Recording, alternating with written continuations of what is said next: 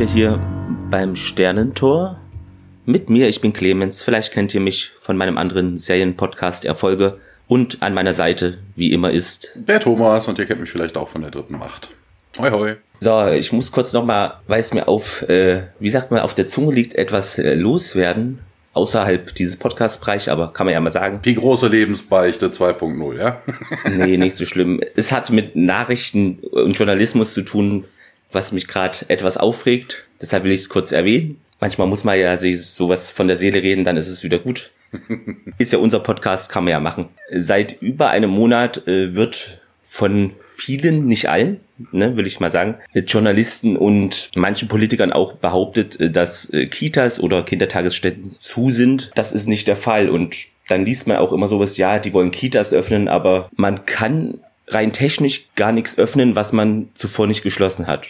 Das ist eigentlich gar nicht möglich. Man kann vielleicht die Notbetreuung in die reguläre ändern oder so, aber man kann nichts öffnen, was nicht äh, geschlossen war. Wenn man einfach so behauptet, dass zehntausende Menschen nicht zur Arbeit gehen, finde ich das schon ja relativ dreist schon. Und das aber noch immer wiederholt, dann wird es dadurch auch nicht äh, richtiger. Ja, nur ja, kurz kommt, dazu. Kommt das nicht ein bisschen drauf an, wie, wie viele Leute in der Notbetreuung sind? Also ihr habt ja nicht regulär auf, ihr habt diese Notbetreuung, ne? Leider nicht, nein. Ah, okay. Wir gehören zu einem, also hier in Hessen, es gibt drei Bundesländer, Bremen, Hessen und äh, Niedersachsen. Wir haben offen, aber mit einem Appell bitte schickt die Kinder nicht. Also so eine Art halbschwanger. Achso, ja, stimmt, ich lese es ja auch gerade. Hessen, ja. Corona-Lockdown, Kitas bleiben offen. Ja. In Rheinland-Pfalz und NRW ist das immer schon nicht so. Ja, aber das ist schon ein Unterschied. Also, ja, es klappt bei uns sehr gut, aber ich weiß auch, dass bei anderen Einrichtungen das nicht klappt. Äh, die sind dann halb voll. Man sollte sich da als Politik auch mal vielleicht im Klaren sein, welche Strategie man verfährt. Entweder Notbetreuung oder zumachen, aber etwas dazwischen ist schon ein bisschen merkwürdig, finde ich, so nach dem Motto, ja, eigentlich ist es uns völlig egal, aber bitte nicht die Kinder schicken. Also das ist für mich. Ja, das ist halt ja. ein Appell wie alles andere. Ne? Von wegen bei ja. uns ist es ja auch so, du darfst dich außerhalb der eigenen Wohnung einen Haushalt mit einer weiteren Person treffen. Genau. Privat gibt es diese Regel nicht. Also unser Innenminister hat da auch ganz klar gesagt, das gilt nicht für den privaten Bereich. Da gibt's halt auch nur einen Appell, sich nicht zu treffen. Aber rate mal, wo im Winter sich die Leute treffen und wo dann hohe Corona-Zahlen auch etwa herkommen. Ja. ja. Aber das kannst du halt nicht kontrollieren. Aber mein, mein Physiotherapeut, ich mache mal Krankengymnastik, weil ich mir irgendwie mhm. den, den Rücken irgendwie kaputt gemacht habe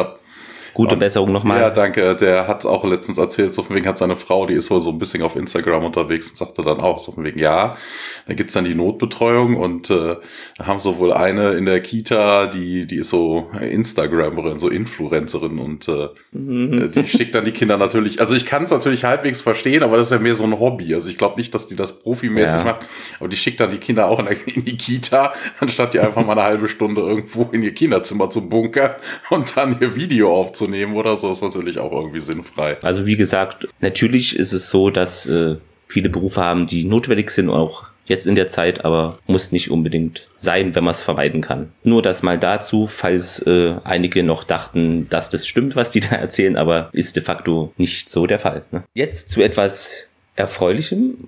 Und zwar euer Feedback. Da fange ich jetzt mal bei Facebook an, nicht immer Twitter, jetzt ist mal Facebook Number One.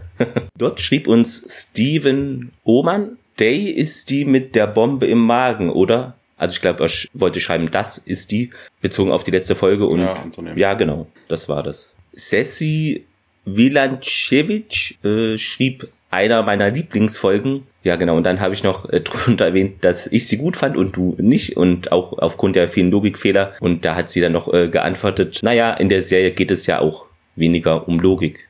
Ja, aber sieht ja jeder anders. Ja, ja, okay. Ne? Also wenn man nach Logik geht, dann darf man nichts gucken. Also kein, kein Star Trek, äh, muss man sich eine Do Tierdoku auf dem ZDF angucken oder so. Ja.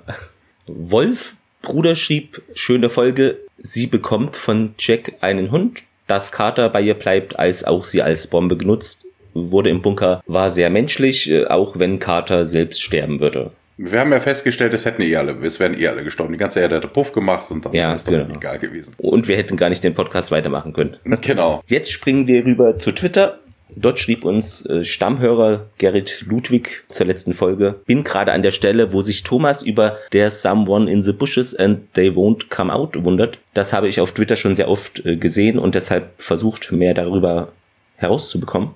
Das ist anscheinend so, wie ein geschlechtsloses Personalpronomen. Also wenn man nicht weiß, ob es sich um einen Mann oder eine Frau oder eben halt divers handelt, kann man anscheinend im Englischen they nehmen. Bin da aber kein Profi, deshalb ohne Gewehr, sieht man aber oft auf englischen Twitter-Profilen. Ja, das äh, habe ich auch schon öfter, aber mir war es halt neu. Ich bin halt zweisprachlich aufgewachsen, aber diese Variante kannte ich halt nicht und dementsprechend über sowas stolper ich dann immer. Ja, mir war es auch neu.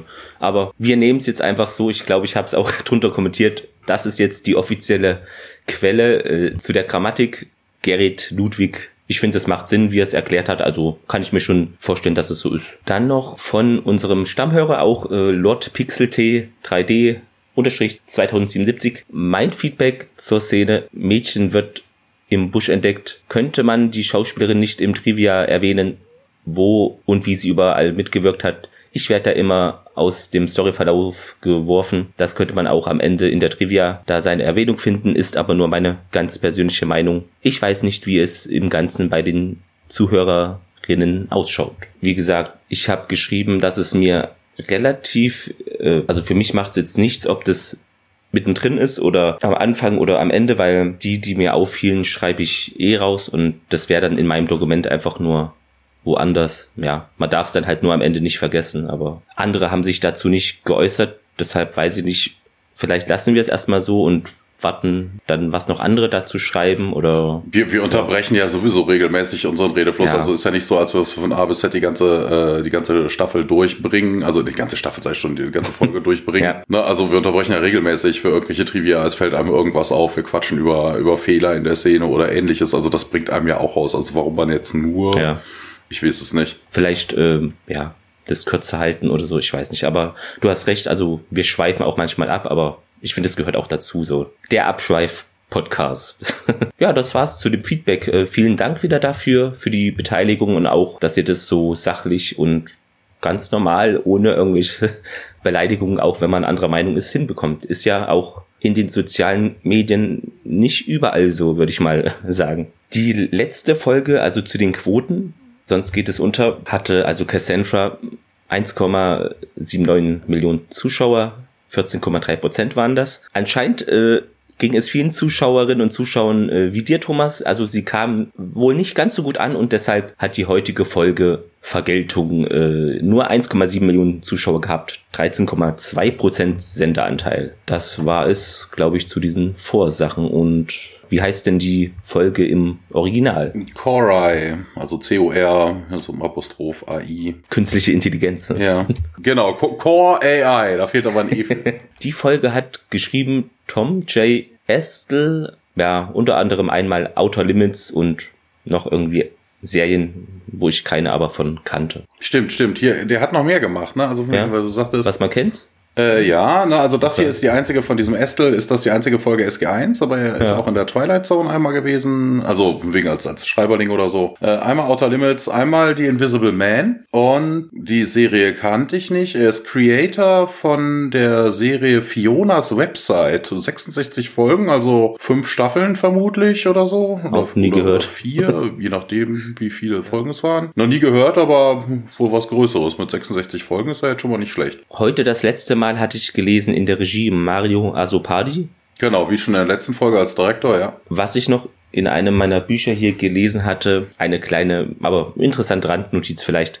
Der Casting Director dieser Folge, wahrscheinlich die Casting Direktorin Mary J. Slater, wieso sage ich der, hat äh, auch an dem Film Star Trek 6, Das unentdeckte Land, mitgearbeitet. Wahrscheinlich auch in dem Casting-Bereich. Kleine Randnotiz dazu. Okay. Originalausstrahlung in den USA war der 23.01.98 und wann kam es denn zu uns hinüber? 14.04.99. Also das sind schon weniger als zwei Jahre jetzt, ne? Ja. Ja, neun Monate. In den letzten, stimmt, da waren es immer fast zwei Jahre, jetzt äh, arbeiten die schneller. Oder es sind mehr Leute geworden, die dran arbeiten. Kann ja auch sein.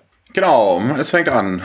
Denke mal, wir können da direkt auch einsteigen. Ne? Der übliche Teaser. Wir sind auf einem Planeten. Interessanterweise steht in dem Transkript, ach so, der Hinweis darauf, wir haben wieder nur das englische Transkript. Äh, dementsprechend hangen wir uns daran lang. Ähm, wir sind auf einem Planeten und äh, das Transkript wusste sogar welcher es ist, obwohl das in der Folge nie erwähnt wird. Es wäre wohl P3X1279. Und äh, man sieht SG1 durch das Sterntor kommen und äh, ja, es ist draußen so, ja, so trübes Wetter, ne, so ja, ein bisschen grau, Wiesen drumherum. Und ja, Carter schaut sich um, man sieht so eine kleine, kleine, also sie kommen in so eine kleine Ortschaft, ne? Das ist irgendwie so, so mittelalterlich angehaucht. Das ist aber alles verlassen, ne? Und Carter sagt das dann auch. Und Tiak stellt fest, dass das schon mal da gewesen ist. Und Daniel, uh, echt? Ja, und Tiak weiß dann, dass diese Welt wohl Karthago heißt. Und ähm, Daniel erkundigt sich dann, ja, hier, dann erzähl uns doch mal ein bisschen was. Und ja, Tiak ähm, sagt dann, ja, die, die Goa'uld kommen hier regelmäßig hin und äh, wäre wohl einer der, der, der favorisierten Plätze, an denen sie äh, Goa'uld äh, Hosts sich suchen. Am besten ist hier auch so von wegen im Englischen sagt er halt, äh, the favorite, it's one of their favorite places to harvest. Und Daniel sagt dann auch, ich, ich, oh, ich würde es bevorzugen, wenn du nicht, nicht ernten sagen würdest. Also wir sprechen nur über Menschen und nicht, nicht Brussels Sprouts. Das ist auch sehr cool. Ja, im Deutschen äh, sagt Tierk auch, ja, hier, die Goa'uld, äh, das ist der favorisierte Planet für Fischzüge. ah, und was sagt Daniel dann? Ich, du sollst nicht übers Fischen reden?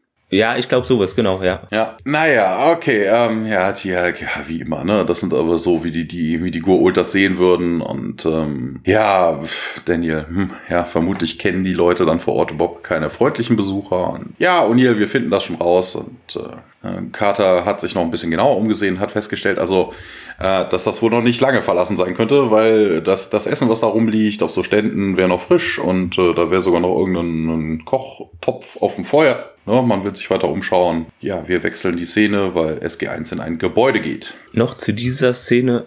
Also Karthago ist ja bekannt, denke ich mal. Heute als Tunis äh, lautet der Name heute, aber machen wir auch in die Shownotes rein. Und was ich interessant fand, das war gleich zu Beginn, wo man SG1 da ankommen sieht, hört man schon so etwas, also es wirkte auf mich so Unheil äh, andeutendes Trommeln irgendwie, war gleich zu Beginn. Da wusste man schon, oh, was passiert jetzt? Und das Dorf, was du erwähnt hast, da waren im Hintergrund so zwei Gebäude. Da sieht man, äh, finde ich sehr gut, dass die einfach ja in die Szenerie äh, reinkopiert wurden. Also ja, zum einen das Gebäude, das hier reingeht, das sieht vor allen Dingen genau. eher so industriell aus. Das passt überhaupt ja. nicht zu dem. Das sieht aus wie so, so, ein, so eine Werkshalle oder sowas, so eine Produktionshalle. Die passt überhaupt nicht zu dem bäuerischen drumherum mit den Holzkarts und äh, den Holzständen und sowas. Wir sind jetzt in einer Halle, einem Saal, sieht so wie ein Versammlungsort aus. Ja, könnte auch, finde ich, ein Parlament oder sowas in der Richtung sein. Nee, dazu, dazu, dazu kommen wir gleich. Ja. Diesen Raum sehen wir ja öfters. Dazu, ich habe die Anmerkung mir später aufgeschrieben, mhm. das, äh, das ist dann passender. ja, und da ist so rundherum Feuer, brennt da, um da eben Licht rein zu bekommen. Ja, und Neil meint, okay, so richtig äh, lang verlassen sieht es ja auch nicht aus. Und dann plötzlich erscheinen Männer mit ja, Pfeil- und Bogenwaffen. Ist auch, glaube ich, ein bisschen so Armbrustmäßig oder Schnellladermäßig ja, so Crossbow aus, ne? steht hier im Englischen. Das waren auch solche Sachen, ja. Wobei, Sekunde, Sekunde, bevor wir da weitergehen, ist es interessant an der Stelle, weil die Leute sind ja irgendwie ein bisschen lebensmüde, ne? Also Lebensmüdigkeit ist ja in dieser Folge sowieso häufiger mal irgendwie das Thema, aber die scheinen wirklich irgendwie lebensmüde zu sein, weil äh, ne, wir haben ja festgestellt, das ist wohl der der der favorisierte Hunting Ground für die Gua'uld. Und dann, ja, wir überfallen mal die potenziellen Gua'uld äh, mit Pfeil und Bogen. Ich glaube nicht, dass das so eine tolle, gute Idee wäre. Etwas übermütig, das stimmt schon. Vor allen Dingen erfahren wir ja dann auch im Verlauf der Folge, dass die sonst völlig anders reagieren würden. Also im Normalfall. Ja, dieser Mann, der hervortritt, ja, wir erfahren dann auch noch, der heißt dann Hanno. Genau, da können wir auch direkt drauf einsteigen. Das ist David, dargestellt von David McNally. Und der war auch ein bisschen aktiver. Der hat eine Folge Psy-Faktor gemacht. Äh, in einer Folge Poltergeist taucht er auf. Der taucht nochmal in einer weiteren Folge SG1 auf. Er hat in der Serie Liebling, ich habe die Kinder geschrumpft mitgespielt.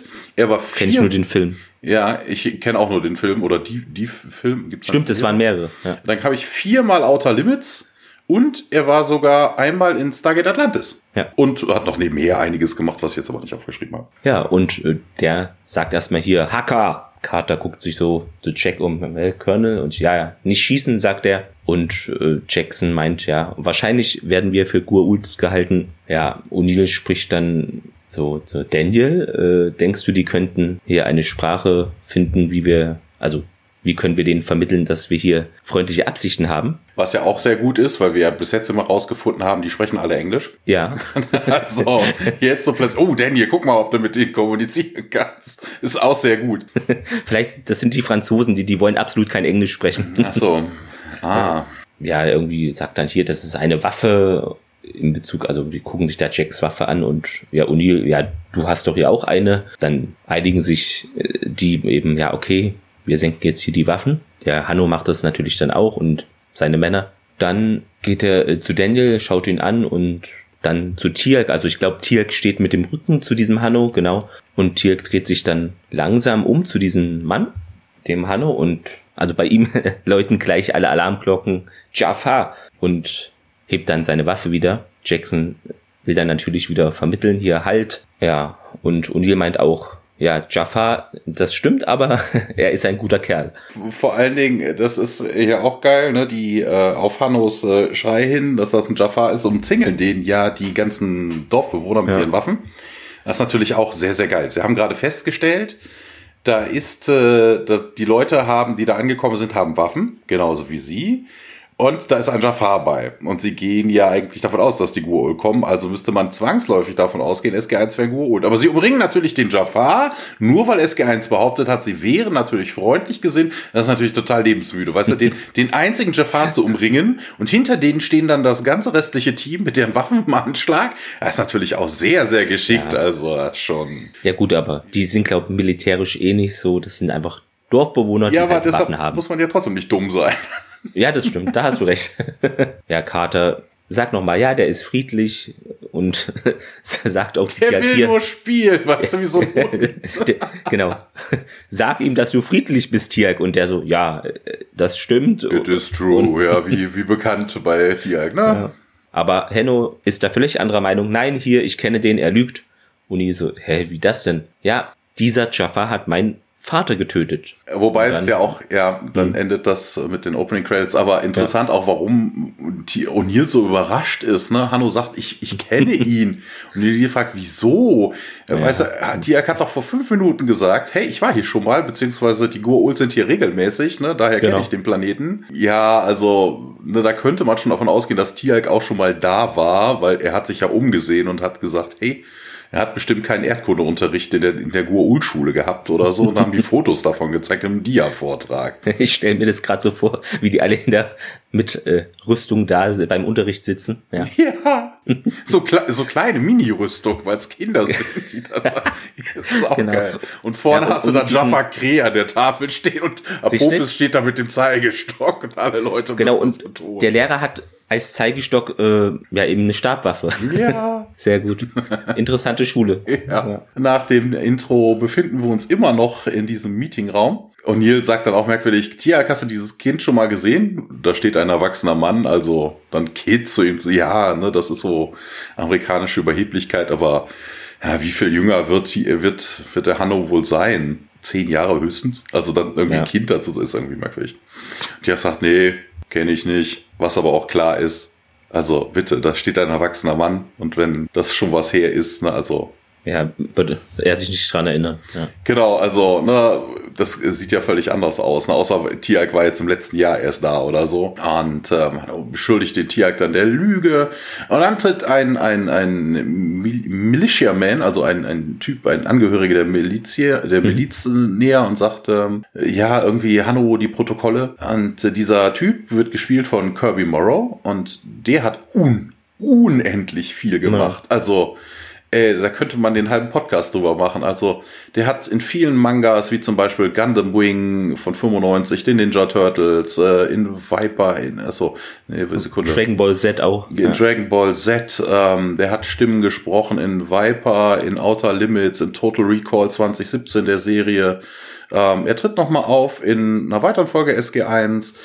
Genau, hier die Stimme von Son Goku und ihre Dragon Ball Z in X-Men Evolution, die Stimme von Cyclops. Ähm, genau, er tritt auch in Atlantis auf. Achtmal SG mhm. Atlantis als Captain Dave Kleinman. Er hat in äh, der Mortal Kombat Serie King Jared gespielt. Äh, eine Folge Fringe, einmal Travelers als äh, und als Stimme in Thimbleweed Park. Ist auch ein sehr, sehr geiles äh, Point-and-Click-Adventure. Ja, äh, Hanno sagt dann, nee, das, äh, der, er wäre ja nicht äh, Birsa und äh, hier würden ja die, die Protokolle nicht, nicht anzuwenden sein.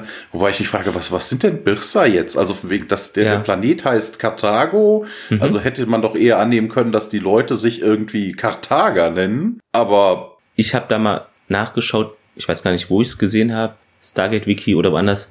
Da stand, dass Byrsa äh, war eine mauergeschützte Festung über dem Hafen der antiken Stadt Karthago im heutigen Tunesien. Ah. Der Hügel, auf der diese Zitadelle stand, hieß auch Byrsa. Aus dem Phönizischen hergeleitet bedeutet der Name Byrsa Zitadelle. Okay. Ja, der äh, Militärtyp fragt danach, ne, was ist, wenn du dich vertust? Und äh, er, er würde selber den Jafar nicht kennen. Und Hanno ist sich aber ziemlich sicher, ne, dieser Typ hätte, hätte seinen Vater getötet. Und ja, ne, man redet dann so ein bisschen hin und her, ne, von wegen, dann müsste man ihn durch das Core Eye, also so eine Art Gerichtsverhandlung wohl, bringen und äh, sie würden sich nicht einfach so rächen, also einfach Leute auf dem, auf dem vor Ort einfach so erschießen. Und Hanno stimmt denen dann doch zu, ne, Korai, das, der Begriff fällt noch ein paar Mal, Daniel wiederholt das auch noch so mal so stursch. Hanno sagt dann, ja, aber erst äh, werdet ihr unsere Elders mal sehen. Interessanterweise, da kommen wir auch gleich zu, ist es nur ein Elder.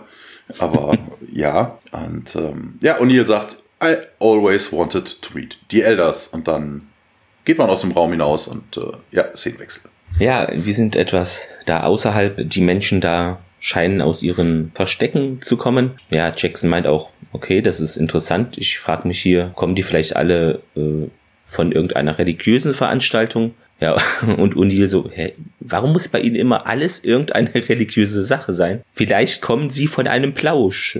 Ja, Hanno meint dann, ja, wenn die Götter durch den Kreis Kakona kommen, verstreuen wir uns eben in viele Richtungen, um uns zu verstecken, denn die wollen uns schaden und ja, es ist überfällig, dass sie uns mal wieder besuchen. Also er nimmt an, dass die wohl laut diesem einen Zyklus, wie die da immer auftauchen, wahrscheinlich bald wieder daherkommen. Und dieser ja, Kreis Kakona, das ist da wohl der lokale Name für das Sternentor, sowohl eben lateinisch als auch griechische, griechische Ursprünge hat. Kreis des Unheils bedeutet das wohl. Jackson dann weiter, während dieser Henno zu einer älteren Frau geht, Zirk und dann, das ist eben eine lateinische Ableitung, Zirkova Kakona, genau, das ist griechisch und er stellt nochmal fest, für ihn ist es seltsam, warum das hier zwei Wurzelsprachen in einer Kultur da zusammengemixt wurden. Ja, und Jackson sagt eben das auch nochmal, was ich eben gesagt habe. Carter dann, hm, okay, das gefällt mir nicht. Und Hanno erzählt über einen kleinen Jungen etwas,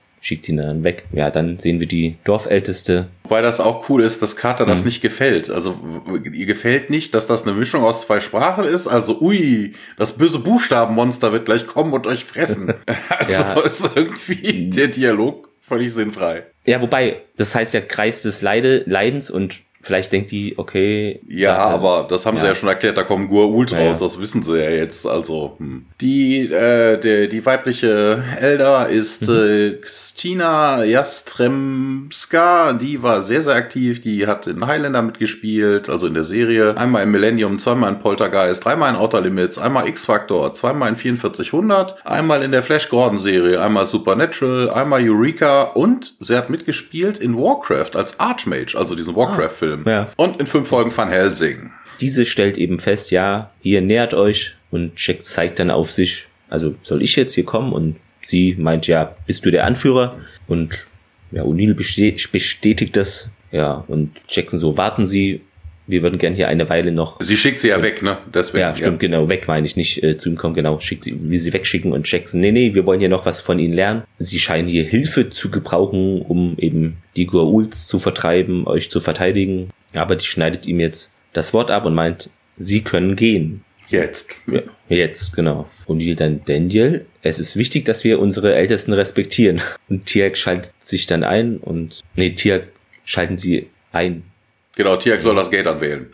Ach so, okay, jetzt habe ich's. Dial it ja, up, und, sagt er im Englischen. Ja. Tiak, dial it up. Und ja, die Dorfälteste meint, nee, der nicht. Und Uni, hä, wieso das? Hanno meint, ja, für ihn wird es Eye geben. Ja, und Neil so, hä, okay, also warum das und so und ja, Hanno dann, ja, er ist kein Mensch, er ist ein Jaffa. Die diskutieren dann etwas und Tirk meint aber hier, ich erinnere mich gar nicht an diesen Hanno. Der meint, ah, doch, dann erinnern sie sich hier vielleicht daran, er hält einen Gehstock hoch. Ja, und dann haben wir so ein Flashback, ne? Ja, interessant, der, diese, diese Krücke, die er da irgendwie hochhält, die ist so ein bisschen, also erinnerte mich, die ist so ein bisschen verziert. Erinnerte mich so ein bisschen an Thors Hammer. Weißt du, wie man den so darstellt, ja. ne? Also, da ist halt auch so ein T, ne? Du hast halt oben genau. das Ding, wo du deinen, deinen Unterarm, also dein, deine, deine Achsel drauflegst, ne? Und unten geht's dann senkrecht nach unten. Das war halt so verziert und sieht halt aus wie irgendwie so ein Thors Hammer. Ja, ein Flashback. Wir hören im Hintergrund, äh, Dorfbewohner schreien und äh, Apophis Stimme, die sagt,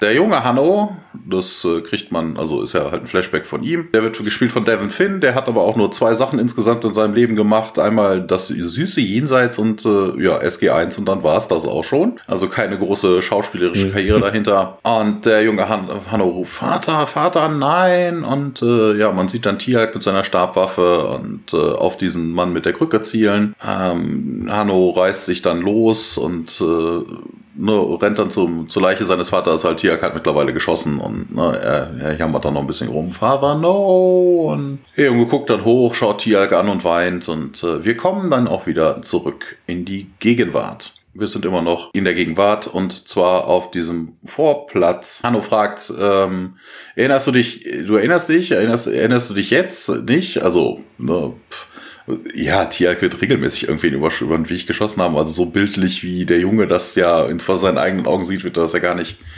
Und der Deal sagt auf jeden Fall, nee, Tiak sagt bloß nichts. Und Tiak aber wieder ganz stoisch, but I must. Und hier befiehlt ihm dann, er solle nichts sagen, aber ja, Hanno befiehlt dann, den Gefangenen abzuführen und äh, Neil, nee, ihr haltet ein und äh, hebt dann die M16, aber Daniel legt die Hand auf die Waffe und äh, sagt dann auch so, nee, das, Jack, das ist nicht der Weg, wie wir das handeln. Also sie haben auf jeden Fall schon Gemeinsamkeiten. Ne? Man ballert nicht von der, mhm. von den Bürsterleuten ballert man nicht einfach irgendwelche Feinde über den Haufen. Wobei die Gua'uld hätten sie vermutlich auch so getötet. Also die S zu verhandeln ist irgendwie merkwürdig. Aber jetzt kommen ein paar Dorfbewohner näher und äh, Tiak soll wohl abgeführt werden und sie nehmen ihm seine Jacke weg und führen ihn ab. Und dann ist auch interessant, Warum nehmen sie ihn seine Jacke ab? Muss er ein bisschen, bisschen Muskeln hm. zeigen oder so? Weil die durchsuchen ihn ja sonst auch nicht. Der könnte unten in seinen Hosentaschen sonst was drin haben. Und vor allen Dingen sind die doch so rückständig, die würden doch gar keine Waffe erkennen, würden sie sie finden. Außer vielleicht ein Messer. Das ist jetzt, ne, also ja. was ich was, eine Handgranate. Uh, ein metallener Apfel. Also. Der Apfel des Bösen. Ja, also völliger Mumpitz, warum sie ihm jetzt Jacke wegnehmen und ihn sonst nicht durchsuchen, das macht irgendwie keinen Sinn, aber bitteschön. Ja, jetzt kommen wir ins Gefängnis. O'Neill meint hier, ich nehme nicht an, dass wir ihn auf Kaution rausholen können. ja, auch sehr gut. Und Henno, ja, der ist schuldig, er muss für seine Taten bezahlen. Das haben sie einfach so entschieden und der Henno, ja, habe ich. Ja, okay, dann meint O'Neill, denn der Tierk sitzt da in der Zelle natürlich, ja, binden sie ihn wenigstens hier die Hände los. Okay, der Henno nickt den Männern zu und die machen das und er sagt auch, morgen gibt es dann dieses Chorei. Sie sind herzlich eingeladen zu bleiben. Genau, ja. vor fünf Minuten hat die Älteste sie noch Auge gefordert zu gehen. Jetzt mhm. zu gehen. Ne, dass ja, Hanno das dann einfach entscheiden kann, so wegen, nee, okay, dann, ja, ja, guckt euch die blutigen Spiele noch an, was auch immer. genau. Ja, und die Männer gehen dann O'Neill ist dann da noch. Wenn sie zurückkommen, Daniel, okay, sie lenken die dann ab und Carter und ich werden eben dann die rechte und die linke Flanke nehmen. Jackson so, hä, Moment, sie reden hier von einem Ausbruch. O'Neill etwas sarkastisch, äh, ja, natürlich, wir schnappen uns Tiag und dann gehen wir halt direkt zum Stargate. Es wäre schön, wenn wir das dann auch machen könnten ohne Blutvergießen. Tiag sagt aber, nee, und, die, hey, wie bitte? Ja, Tier bekräftigt äh, nochmal, ja, versuchen Sie bitte nicht den Plan, ich bleibe nämlich hier, ich gehe nicht. O'Neill findet es merkwürdig, denn warum, warum nicht? Und ja, Tirk dann, ja, man müsse eben die Börser respektieren und das wäre respektlos, wenn man da einfach abhaut. Jackson, ja, stimmt ihn da in dem Punkt zu. Das ist, äh, was ich am Anfang ja schon sagte, also diese mhm. Folge ist wirklich lebensmüderweise irgendwie unterwegs. Ich komme da nachher auch noch ein paar Mal drauf zu. An der Stelle ist mir das auch aufgefallen, ne? Also Respekt ist auch viel besser als das eigene Leben. Also das ist schon, ja, unbedingt, also wirklich, also, hoi, hoi, also Respekt ja, ja. jemandem entgegenzubringen, das ist auch, also da stirbt man Ey, hab mal Respekt, Alter. Ja, also, uiuiui. Ja. O'Neill meint dann, ja, hat noch jemand gehört hier, dass der Junge sagte, Tirk sei schuldig, also er bleibt jetzt bei dieser junge Nummer. Ja, man wolle ihn dann bestimmt töten. Jackson so, hä, warte, was? Du hast töten gesagt? Ich meine, hier, die wollen ihn doch zu diesem Core bringen. Das ist doch, soweit ich das verstehe, ein einfacher Prozess. Und O'Neill dann, ja, okay, so wie ich das beurteile, ähm, hat mich das eher beunruhigt. Was, wenn Ihre Vorstellung von einem einfachen Prozess äh, eine einfache Enthauptung ist? Tiak nochmal jetzt, ja, ich werde nicht weglaufen. Ja, vor allen Dingen, was, was ist denn das für ein Dialog? Also Daniel dann so wegen, hey, es geht doch nur um einen Prozess. Ja, hallo, du kommst aus Amerika, also da enden mhm. Prozesse auch schon mal gerne mit einem Todesurteil, du Dödel. Ja. Also, huiuiui, das ist doch nur ein Prozess. Ja, aber am Ende eines Prozesses steht ein Urteil. Das sollte ja. auch ein, ein äh, Ägyptologe wissen. Außerdem kennt man ja da auch gar nicht das Rechtssystem, also da kann alles passieren. Ja, wir haben jetzt zwei kurze Szenenwechsel. Also erstmal kommt der erste, ne, man sieht äh, das äh, Äußere des Gebäudes, ein paar Dörfler wandern umher und dann sind wir auch schon wieder in dieser Gefängniszelle. Diesmal kommen drei Frauen die Treppen herunter und äh, setzen sich vor Tia Kin und äh, und hier erkundigt sich, was denn das soll. Und äh, eine Börser-Woman sagt, äh, ja, sie wäre wohl die Stimme für des Jaffars für das Core-Eye. Diese Dame ist Tabitha Saint-Germain und die ist auch super ja, wenn optisch nicht bekannt, äh, aber super aktiv. Die hat ähm, mitgespielt ähm, als Stimme in Star Wars Die Evox von 85. Das ist so eine Serie, die habe ich nie gesehen. Ich auch. Bei den Glücksbärchis, Alf im Märchenland und Erinnerungen an Melmark als Ronda jeweils, bei den Super Mario Bros., bei Legend of Zelda als Cooper, bei Bill und Ted in der Serie hat sie gesprochen, bei Beetlejuice in der Serie, in der unendlichen Geschichte, bei Simsalabim Sabrina, in DBZ als, also Dragon Ball Z als Gotenks, in Transformers Trickserie, in der Iron Man Armored Adventures Trickserie, in den Yoda Chroniken, in Sabrina Teenage Witch, im Asterix im Land der Götter. Sie hat mitgesprochen in Thimbleweed Park und vielen, viel, also die Liste ist wirklich ewig lang. Mitgespielt als Schauspielerin hat sie in dreimal Tales from the Crypt. Da gibt's, glaube ich, demnächst auch eine Neuauflage, da muss ich nochmal nachgucken. Ja. In der Police Academy Serie hat sie einmal mitgespielt. Sie hat dreimal in der neuen Adams Family mitgespielt und einmal Supernatural. Also hier sind auf jeden Fall die beiden, wir haben ja gerade den anderen auch noch erwähnt, also hier Leute ohne Ende die Synchronjobs gemacht haben. Also die Liste ist ewig, ewig lang bei dieser Dame. Ja, O'Neill begreift nicht so ganz, was sie ihm sagen will auf jeden Fall und sagt dann, ja, aber seine Stimme ist doch völlig in Ordnung und äh, Daniel erklärt das dann, ja, vielleicht irgendwie sowas wie ein Anwalt und äh, ja, die Dame bekräftigt ihm irgendwie so, sie müsste sein, sein, sein PKW irgendwie äh, bezeugen und äh, Carter, hä? Und ja, Daniel erklärt das dann und äh, ja, es geht wohl um ein, ein, ein, ein Bekenntnis, also eine I've sinned, ne, also eine Confession, mhm. ein Geständnis. Und, und ihr dann, ja, aber ist das noch niemandem irgendwie eingefallen, dass er vielleicht nicht schuldig sein könnte? Und äh, ja, die Bürser Woman, also das ist ja natürlich auch generell so damals so gewesen, da dreht man sich dann immer im Kreis, ne? also auch so bei so Hexenverbrennungen, da ne? gehst du unter Wasser ja, unschuldig, äh, hörst du, gehst du nicht unter Wasser, bist du der Hexe und muss verbrannt werden, in beiden Fällen stirbst du. Also man dreht sich so ein bisschen im Kreis, weil sie sagt, ja, aber wenn er nicht schuldig wäre, dann gäbe es doch gar kein Core also ja, ne, innocent until proven guilty, sagt O'Neill auch. Und äh, davon hat man da aber noch nicht gehört. Und Daniel erklärt auch, dass das in der Geschichte halt seltenst war. Die meisten Kulturen haben halt erstmal angenommen, dass es andersrum war und man müsste die Unschuld dann beweisen. Ja, und die Bisser Women geht nochmal drauf ein, dass sie dieses PKW hören müsste. Ja, O'Neill wiegelt ab, nee, nee, das kriegst du nicht zu hören. Und äh, ja, aber wer wird ihn dann irgendwie vertreten? Und O'Neill übernimmt dann den Job selber. Ja, ne, Carter und die, die Dame erkundigen sich nochmal nochmal, aber na, O'Neill sagt, jojo, mach da und äh, die Dame wird das dann jetzt auch den, den Eltern erzählen. Also es gibt immer nur noch eine, aber ist ja mal egal. und dann der König, ja, glaubst du wirklich, dass das äh, gut geht? Und äh, ja, O'Neill, ja, glaubst du nicht? ja, er wäre wohl nicht so der große Diplomat, behauptet Daniel jetzt einfach mal. Also, ne, wir kennen ja Jack und ja, aber als sein Commanding Officer müsste, würde das in seine, seinen Aufgabenbereich fallen. Und äh, ja, aber Carter sagt, wirft dann auch ein, ja, aber ist Daniel vielleicht nicht besser geeignet, so als Linguist und Kulturenexperte? Ja, okay, okay, also O'Neill äh, lenkt dann ein und ja, wir könnten das ja alle übernehmen, sagt er dann. Und ne, man, man stimmt dem zu, ne, Co-Counsels works for me, sagt Carter noch. Und äh, wir sind dann auch in diesem Meetingraum aus der ersten Szene.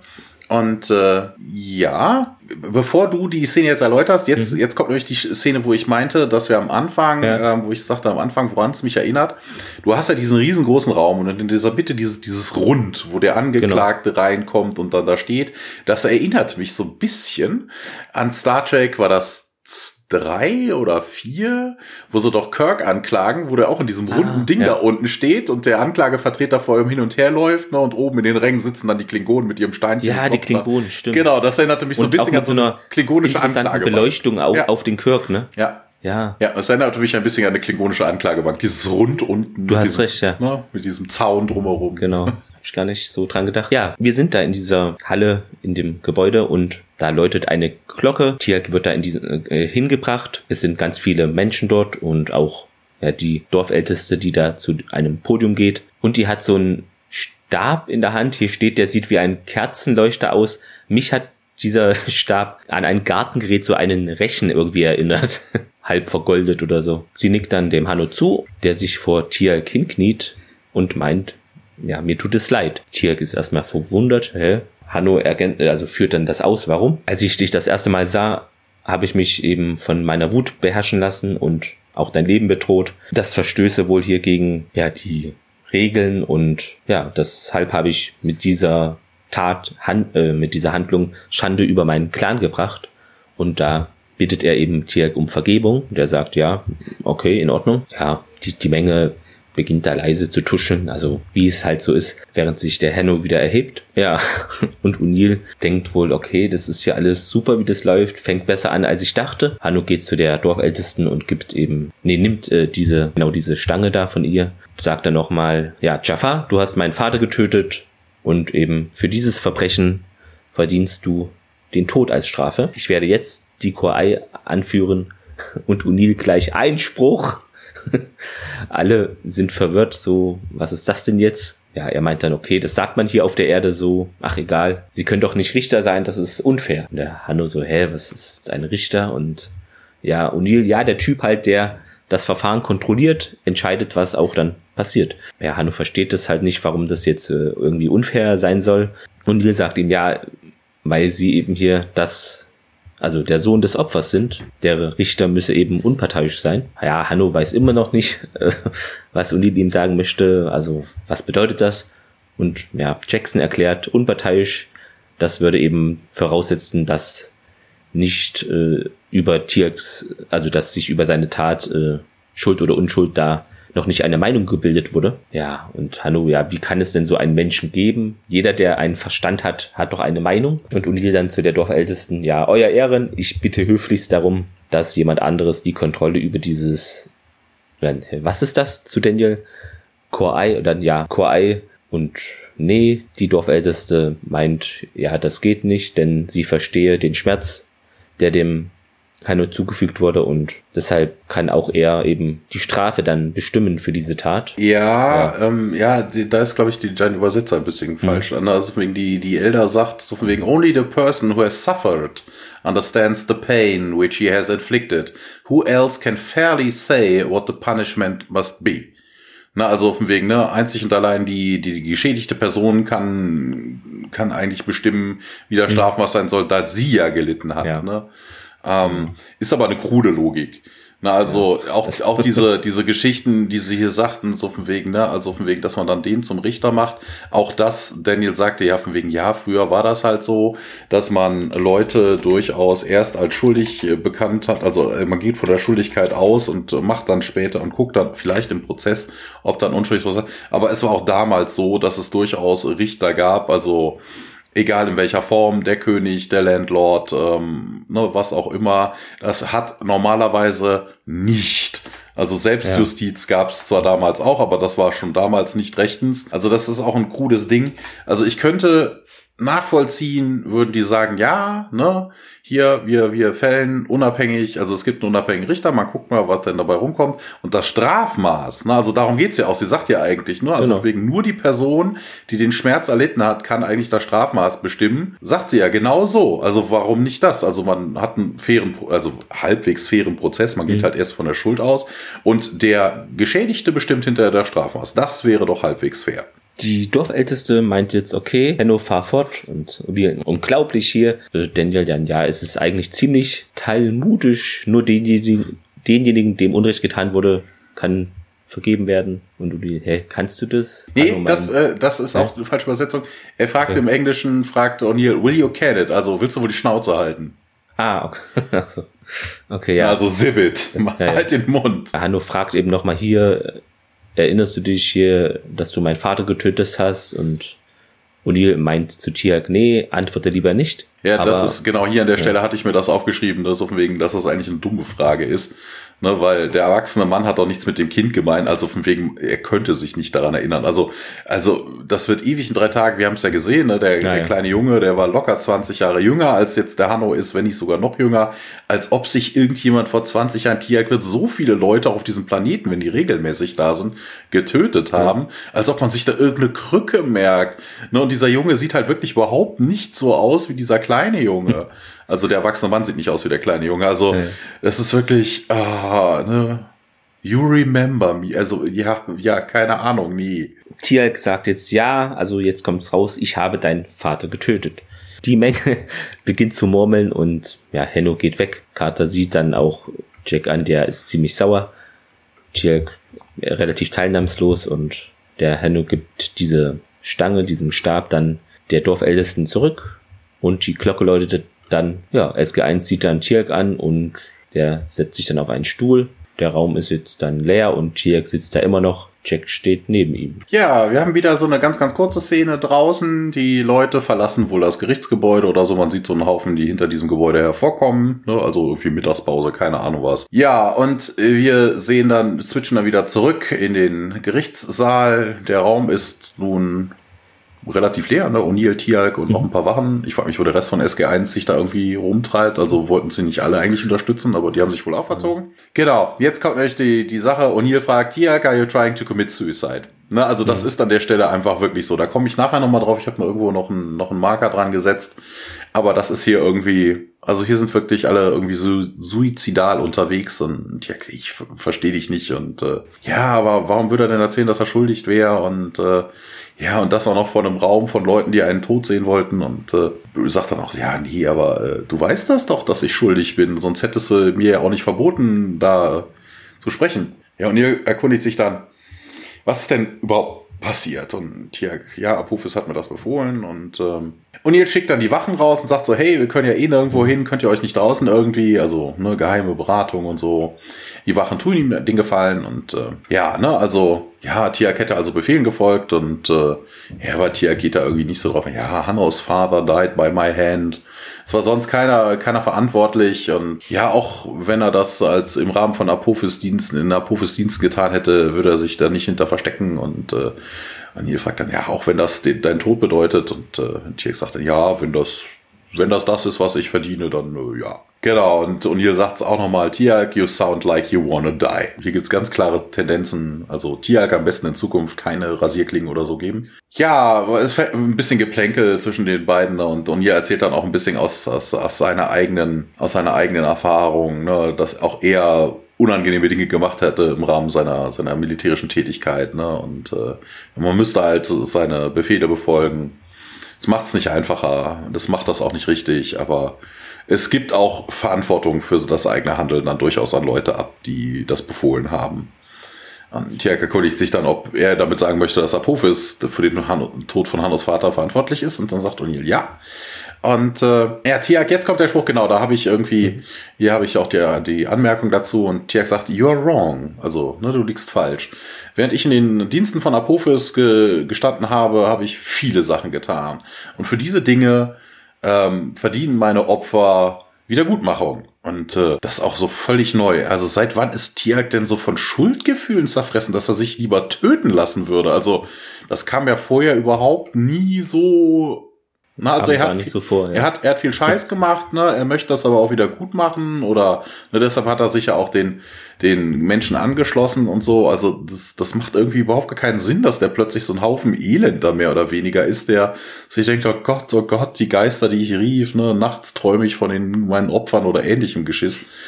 Also, da haben sie Tier plötzlich was auf die Rolle geschrieben, das überhaupt nicht passt und auch nie wiederkommt. Naja, okay. Ähm, und hier wird sich aber auf den Fall jetzt konzentrieren und äh, aber Tiak sagt, ja, aber dieser eine Fall ist ja repräsentativ für die anderen und äh, ja, das sollte aber nicht so sein. Und, ja, und es, es geht halt, geht halt irgendwie so weiter und Tiak erhält dann auch noch so einen längeren Monolog und äh, erzählt dann, ja, wenn er in Hannos Augen guckt, sieht er den Horror der ganzen, der ganzen anderen seiner Opfer ne, die, die er irgendwie abgemurkst hätte oder so, oder die äh, von den Go-Ultern absorbiert werden. Äh, Hannos Vater wäre wär nicht der Erste oder nicht der Letzte, der sein Leben verloren hätte und äh, Tiak hätte noch viel, viel schlimmere Sachen gemacht. Und ja, ich, er könnte den Leuten, den Angehörigen keine Wiedergutmachung anbieten, er könnte es aber nur auf diese Art und Weise versuchen und äh, nee, er würde nicht, nicht weglaufen. Nee, nee das, das könnte er nicht akzeptieren. Man würde ihn da im Leben erhalten, egal ob er das will oder nicht. Ja, Daniel und Carter kommen wieder rein, nachdem wieder diese Glocke ge geklingelt hat. Auch die Dorfbewohner kommen wieder zurück und O'Neill erkundigt sich dann, ja, was ist denn hier jetzt der Plan, der, der Angriffsplan? Ja, und äh, ja, hm. und Neil, äh, Quatsch, und Neil sage ich schon, Daniel erklärt dann, ja, wir probieren es mal auf eine, eine Parallele zum amerikanischen Verfahren und wir sind ja jetzt in der, in der Urteilsfindungsphase, ne, weil Tiak halt schon als guilty, also als schuldig bekannt wurde und auch sich selber als schuldig bekannt hat. Und wir müssen jetzt irgendwie den Leuten beweisen, dass er es nicht verdient hätte zu sterben. Ja, pff, Daniel erklärt dann weiter, dass er vielleicht ein anderer ist als früher und äh, ja, jetzt kommt dann auch wieder die, die Female Elder rein und äh, Daniel steht jetzt im Zeugenstand und äh, O'Neill befragt ihn dann, ja, was, was ist denn mit deiner Frau passiert? Und äh, Daniel erklärt dann, ne, sie war Shari und wurde von Apophis Serpent Guards entführt und changed. Also O'Neill bohrt da nochmal weiter, ne, sie ist jetzt eine Gur-Ult und äh, Daniel, ja, sie wird von einem bewohnt und ne, die Menge murmelt und raunt. Und O'Neill fragt dann weiter, ja, wie ist sie denn zu einem solchen Opfer geworden? Und Daniel erklärt dann weiter, ne, dass die, der Leader der Serpent Guards sie ausgewählt hätte, rein zufällig. Und äh, O'Neill, wer hat sich, wer war das denn? Und Daniel, Tialk. Ne, wieder Gemurmel, Geraune. Daniel ergänzt dann aber, der alte Tialk. Zu dieser Zeit hat er sich uns noch nicht angeschlossen und er wusste auch noch nicht, dass Shari meine Frau war. Ja, und äh, O'Neill, ja, aber du arbeitest jetzt doch mit diesem Mann, der für das Schicksal deiner Frau verantwortlich ist. Und Daniel erläutert dann, ja, es war für mich am Anfang schwierig und ich, ich wollte ihn hassen, aber das, das ist jetzt ein, ein unterschiedlicher Tiag, also ein anderer Tiag. Ein anderer, der Shari äh, ausgewählt hätte. Und äh, ja, dass er ihm jetzt sogar hilft, seine Frau zurückzukriegen. Und äh, er wüsste aber auch, dass Tiak sein, sein Leben dafür geben würde. Und als letztes sagt er auch, Tiak, dieser Tiak hier, der ist mein Freund. Wir wechseln wieder. Tiak sitzt im Zeugenstand und äh, er erzählt dann diese, diese Story von damals und äh, also von Hannos Geschichte. Nee, Quatsch, es ist die Geschichte mhm. von, von Shari. Auf jeden Fall, ja, es gäbe 50 Gefangene und alle unbewaffnet und Apophis hat gesagt, ich soll sie alle töten und äh, Tiak dann ja. Carter erkundigt sich dann, ob er das denn auch getan hätte und Tiak sagte nein.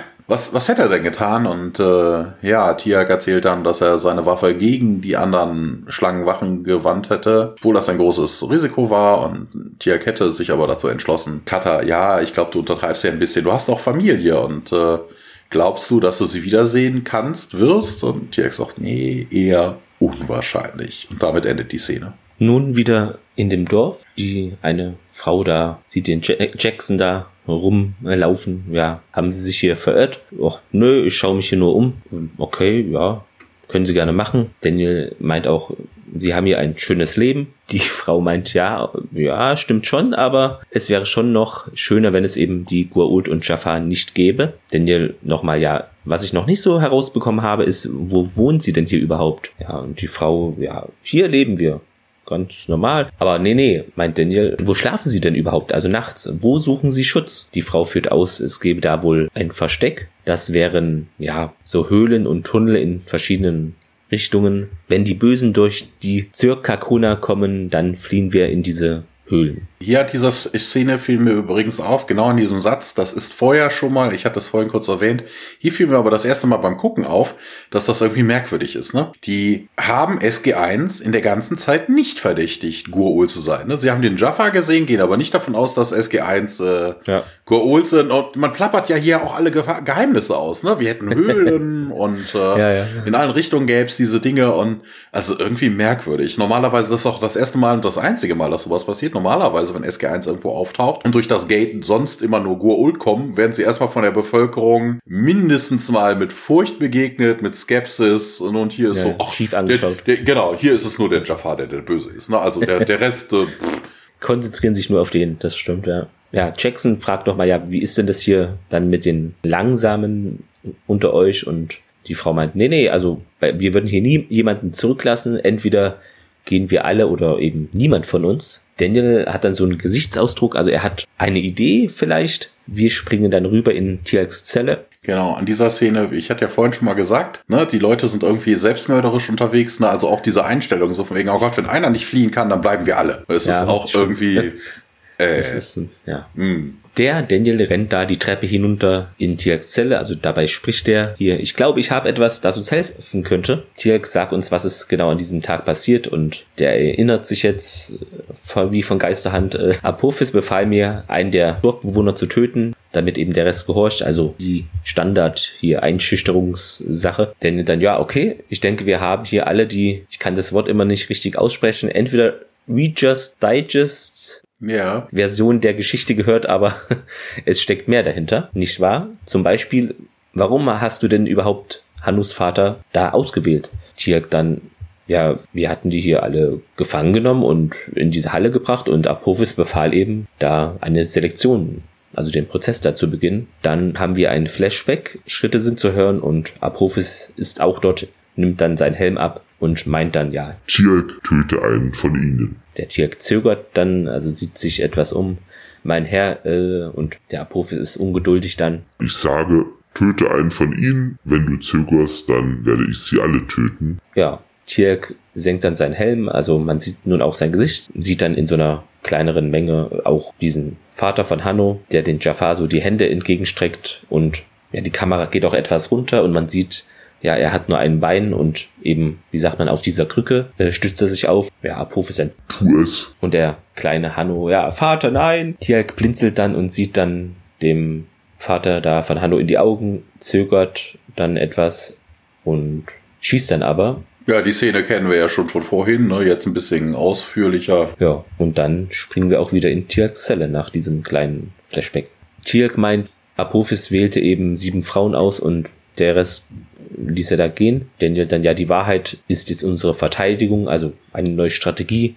Ich glaube, ich weiß, worauf du hinaus willst. Das könnte eben den Unterschied auch in diesem Prozess auch machen. Und hier dann, ja, hier, nee, bei denen, ach, das wird da bestimmt keinen Unterschied machen. Der Junge habe sich eben schon entschieden, bevor hier überhaupt der Prozess zu Ende war. Was schlagen Sie vor, fragt Daniel. Und hier schlägt den Klassiker, würde ich mal sagen, vor. Carter und ich äh, gehen zurück zur Erde und holen da einfach Verstärkung. Ja, Daniel, hä? Willst du dir jetzt hier den Weg dann freischießen oder wie? Nee, nee, wir bringen nur genug Feuerkraft mit, um sie zu erschrecken. Ja, und Tiak dann, ja, ich habe doch hier schon gesagt, O'Neill, ich will nicht weglaufen. O'Neill meint aber, nee, Tiak, du kommst mit uns dann mit und wenn ich dich dafür eben betäuben und selber tragen muss. Er rennt dann mit Sam die Treppe hinauf, also aus dem Gefängnis und Daniel soll eben auf Zeit spielen oder die ablenken und damit die da in der Zeit halt Verstärkung holen können. Ja, ein Szenenwechsel. Wir sehen Carter und O'Neill, wie sie auf der Erde durch das Stargate ankommen und äh, Helmut erkundigt sich, wo denn Tiag und Daniel wären. Ah, und jetzt sagt dann, erklären wir noch, Sir, aber wir bräuchten jetzt erstmal eine Kampfeinheit äh, und wir, ne, die zack zack wieder zurückgehen sollte. Hammond befiehlt dann, jo, machen Sie das, aber bitte mich erstmal informieren.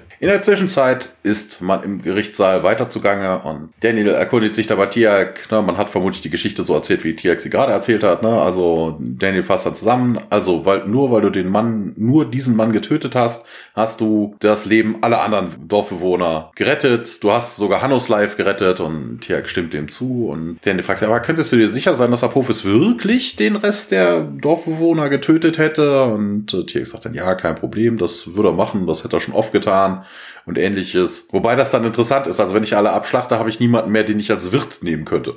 Also ja. das ist, ähm, hm. naja, egal. Menschen sind ja wie Kanickel, die vermehren sich auch. Genau. Na, wer hätte also eine, eine schreckliche Entscheidung stehen äh, fallen müssen und hätte sich für das kleinere der beiden Übel ent, das sich entschieden.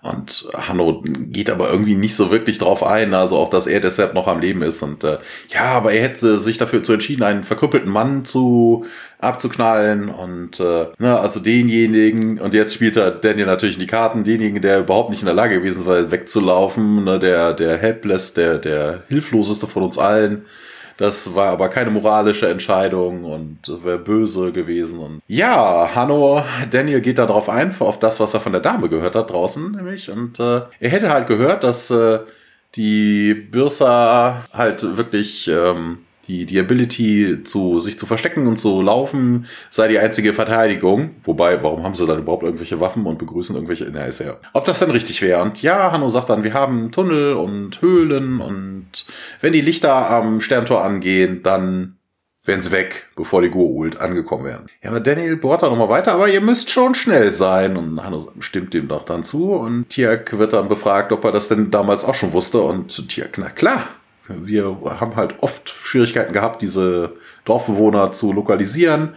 Und sie schienen sich immer in Luft aufzulösen oder im, im Wald aufzulösen. Nur so wie so ein Schwarm Vögel. Daniel wendet sich dann wieder an, an Hanno und fragt ihn dann, ja, wie schnell war denn dein Vater so mit nur einem Bein? Und Hanno, nee, das ist doch nicht wichtig. Und er hätte nie, er wäre nie zurückgelassen worden. Und Daniel fasst dann das Ganze zusammen. Ne? In anderen Worten, die Gruppe kann nur so schnell sich bewegen wie das langsamste Mitglied. Richtig? Tiak wird dann nochmal befragt, hier, warum hast du überhaupt Hannos Vater, aus, äh, Hannos Vater ausgewählt? Und Tiak, ich habe seine Verletzung gesehen und ich wusste, dass die Gruppe ohne ihn schneller fliehen könnte und vielleicht sogar den Gur-Ultern komplett ausweichen könnte beim nächsten Mal. Und Hanno wie so ein verbocktes Kind, nein, ich will das nicht hören. Ist so ein bisschen wie Rumpelstilz, den fehlt nur noch, dass er sich ein Bein ausreißt. Ja, also Tiak, du hättest, er hätte also eine Entscheidung gefällt und ne, denjenigen zu töten und dann dafür viele, viele andere zu, zu retten für später und sagt dann, ja, ist das denn korrekt? Und Tiag stimmt dem auch zu. Ja, und Daniel ist dann so ein bisschen melodramatisch und ja, wenn Tiag diese Entscheidung nicht gefallen hätte,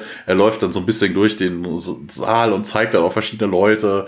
Viele von euch werden überhaupt nicht mehr am Leben und äh, aber Hanno immer noch nicht, hey, ich weiß überhaupt nicht, was das Ganze hiermit zu tun hat. Denn ich versuche dir zu erzählen, dass Tiag ein guter Mann ist und dass er wichtig ist im Kampf gegen die Gur-Ult und die Jaffa und deshalb bitte ich dich, sein Leben zu verschonen. Hanno reißt sich dann aber ein bisschen zusammen, ist jetzt nicht mehr das kleine Kind und sagt dann, ja, du hast mir jetzt häufig erzählt, dass das hier dieser Jafar ein, ein anderer Mensch sei und du hast mir sogar viele Beispiele genannt, ne, dass er zum Beispiel auf, den, auf seine eigenen Kameraden geschossen hätte. Aber warum hätte er das denn damals nicht getan? Ne, weil, und dann erzählt Daniel halt so von wegen, hey, hier, es hätte nichts gebracht, ne? Also von wegen, was, äh, wer hätte sich denn ihm anschließen sollen? Das geht so ein bisschen Geplänkel äh, hin und her. Ne? Die Menschheit hätte ihm halt helfen können, ne? also Tiak unterstützen können, aber ein paar Dorfbewohner mit Pfeil Bogen, na ja. ja. Er erklärt halt, ne, we have defenses that you don't. Er fasst es halt auch nochmal zusammen. Tiak may have killed Hannos father, but in doing so he saved you and you and you, ne? Und äh,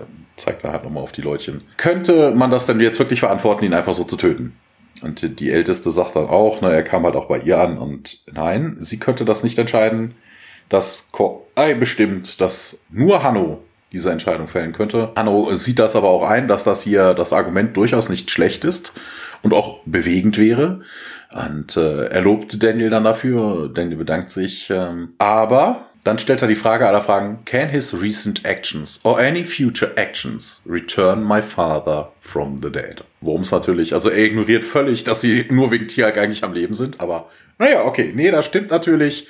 Tiags jetziges Verhalten kann natürlich nicht ähm, den, Vater, den Tod des Vaters wieder gut machen und das sagt Daniel dann auch so. Und Hanno sagt dann auch ganz klar, Jaffa, you're guilty of killing my father. Na, morgen Mittag wirst du durch deine eigene Waffe sterben so wie mein Vater gestorben ist. Was hier vielleicht noch interessant ist, jetzt am Schluss der Szene, im Deutschen äh, sagt er auch wirklich ja, morgen um 12 Uhr. Also die haben da so ja, Uhrzeiten wie wir hier wieder mal.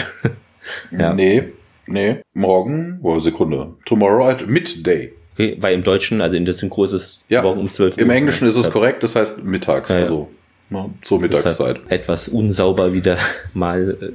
Wir sind zurück im Stargate Center im Konferenzraum. Hammond steht da am Fenster. Sam und Jack laufen die Treppe hinauf, treffen ihn. Ja, Hammond so, ja, ich bin verwirrt, Captain. Sind jetzt diese Leute Feinde? Und Carter dann, naja, das hängt ganz von der Definition von Feinden ab. Nochmal, ja, sie haben Tier gefangen, der sollte hingerichtet werden. Also könnte man sich schon als Feinde bezeichnen. Und ja, Hammond dann, ja, klingt für mich äh, jetzt so, als ob sie den Rest hier von ihnen mit größtem Respekt behandelt haben. Also jetzt wollen sie jetzt einen Angriff starten oder was? Und, wir, nee, nee, ich hoffe nur eben, dass man da mit überlegener Feuerkraft und Anzahl Tiag da frei bekommt. Der Hammond dann ja nach dem Motto, die Vereinigten Staaten mischen sich nicht in die Angelegenheiten anderer Leute ein. Ja, Sam und Jack gucken sich so an und Uli äh, seit Sir? Der dann ja seit eben diese Regierung im Amt ist. Bemerkenswerter Dialog, finde ich. O'Neill dann weiter, ja, ich glaube nicht, dass der Präsident da ein Problem mit hätte, wenn wir da reingehen und eben versuchen, Tirk rauszuholen, zu retten. Und dann Hammond auf einmal, ja, er ist keiner von uns. Und Carter, hä? Wieso das jetzt? Hammond will das äh, wieder etwas äh, relativieren nach dem Motto, ja, das ist gar nicht meine persönliche Meinung, aber eben in den Augen der Regierung sei er und ist er auch kein amerikanischer Staatsbürger. Er ist ja noch nicht mal ein Erdenbürger. Und Jill, ja, ich kann das nicht glauben, was ich hier von Ihnen höre, Sir. Die Karte dann, ja, General Hammond, wenn ich darf, also selbst wenn man davon absieht, dass Tiag unser Freund ist, wie können Sie es zulassen, eben, dass man so eine wertvolle Informationsquelle, also dass die einem dann weggenommen wird? Der General dann, die Gesetze dieser Leute unterscheiden sich halt nicht in der Hinsicht von unseren eigenen. Wir hören nämlich bei uns auch nicht auf, Kriegsverbrecher zu verfolgen, nur weil sie einen Sinneswandel haben. Und du dir so, hä? Kriegsverbrecher? Was? Ja, ja, Colonel, das ist er ja. Ob es ihnen gefällt oder nicht, was die Jaffa diesen Leuten und tausenden anderen da antaten, waren eben Verbrechen. Tiak hat viele Jahre auch im Dienste der Gurult äh, diese unangenehmen Dinge getan. Ihnen beiden ist sicher klar, dass das so früher oder später auch passieren musste. Und O'Neill dann will das etwas auch ja relativieren und meint, ja, ich habe hier viele Jahre meines Lebens eben für das Land hier im Dienste, also im Militär verbracht und mir wurden Sachen befohlen, die auch für mich sehr unangenehm waren. Ich werde eben nicht zulassen, dass sie meinen Freund da hinrichten lassen oder da nichts gegen machen. Und ja, Carter bekräftigt es auch nochmal und sagt, ja, er habe eben seine Loyalität viele Male bewiesen. Man müsse das jetzt auch gegenüber ihm mal äh, machen. Der General meint dann, ja, meine persönliche eigene Meinung ist eben, das stimmt, aber laut Regierungspolitik, ähm, da muss ich da meine Entscheidung abwägen und deshalb sage ich nein. Und O'Neill dann, ja, na gut, dann ruf ich, rufen wir halt hier den Präsidenten an. Hammond, ja, genug jetzt, Colonel. Carter sagt nochmal hier, wir haben da eigentlich keine Zeit jetzt für sowas. Und Hammond stimmt mal ausnahmsweise zu. Und dann gehen die wieder zum Stargate, genau. Und wir springen wieder zurück in Tiax Zelle. Ja, interessanterweise hier ist er auch so ein Weg, ne? Also von wegen O'Neill sagt ja, hey, lass uns den Präsidenten anrufen und Hammond dann, nein! Also ist ja eigentlich so ein Nein, ne? Also von wegen, das ist genug, Colonel.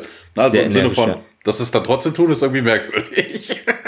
Aber da kommen wir gleich erst zu. Wir sind im, in, der, in der Gefängniszelle und äh, hier sind wieder so ein paar Bürserdamen vor Ort und die malen auf Tier irgendwie so ein Bodypainting drauf. Daniel, ja, was machen die denn hier? Und äh, ja, werden Vorbereitungen für seinen Tod. Und Tiak hätte aber noch einen letzten Wunsch. Das wäre, dass man seinen toten Körper doch bitte mit zur Erde nehmen würde und der Wissenschaft zur Verfügung stellen würde, sollte, damit man ihn und den Symbionten von den Wissenschaftlern untersuchen könnte ne, damit sie vielleicht einen Weg finden könnten, besser gegen die Gurult oder die Jaffa anzugehen. Und ja, Daniel sagt, na, da wird schon kein, kein Body sein, den man da irgendwie verwerten könnte. Und äh, Carter und Jack sollten jede Minute wieder zurück sein. Und ja, Tiak redet dann aber auch wieder auf Daniel ein, sagt dann, nein, du darfst das den Colonel nicht erlauben, dass die hier zwischen ihm, äh, zwischen der Rache der Börser und ihm stehen würden. Das ginge nicht. Und äh, ja, Danny sagt dann, tut mir leid, Tiak, äh, da muss ich Jack zustimmen. Das ist nicht das, was du verdienst. Ja, kurze Szene.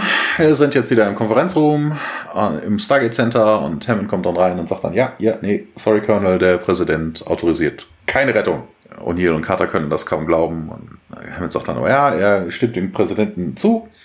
Wir könnten hier keine Truppen riskieren für einen, ja, moralisch ambiguous, äh, wie heißt das denn auf Deutsch? Äh, moralisch äh, ambivalent, ne, für irgendeine so ambivalente Geschichte hier, das ginge nicht. Und, äh, ihr sagt, nee, da müsste er respektvoll nicht zustimmen. Und ja, das Recht hätte er, aber er dürfte halt nichts dagegen unternehmen. Wir kommen jetzt zum ganzen Haufen kurzer Szenen. Wir sind jetzt wieder in der Bürsa Village. Ja, O'Neill und Carter kommen an durch das Stargate und ist irgendwie alles irgendwie in Flammen und äh, Leute hin und her wetzen. Mir fällt auch auf, dass das ein bisschen merkwürdig und anders aussieht als vorhin.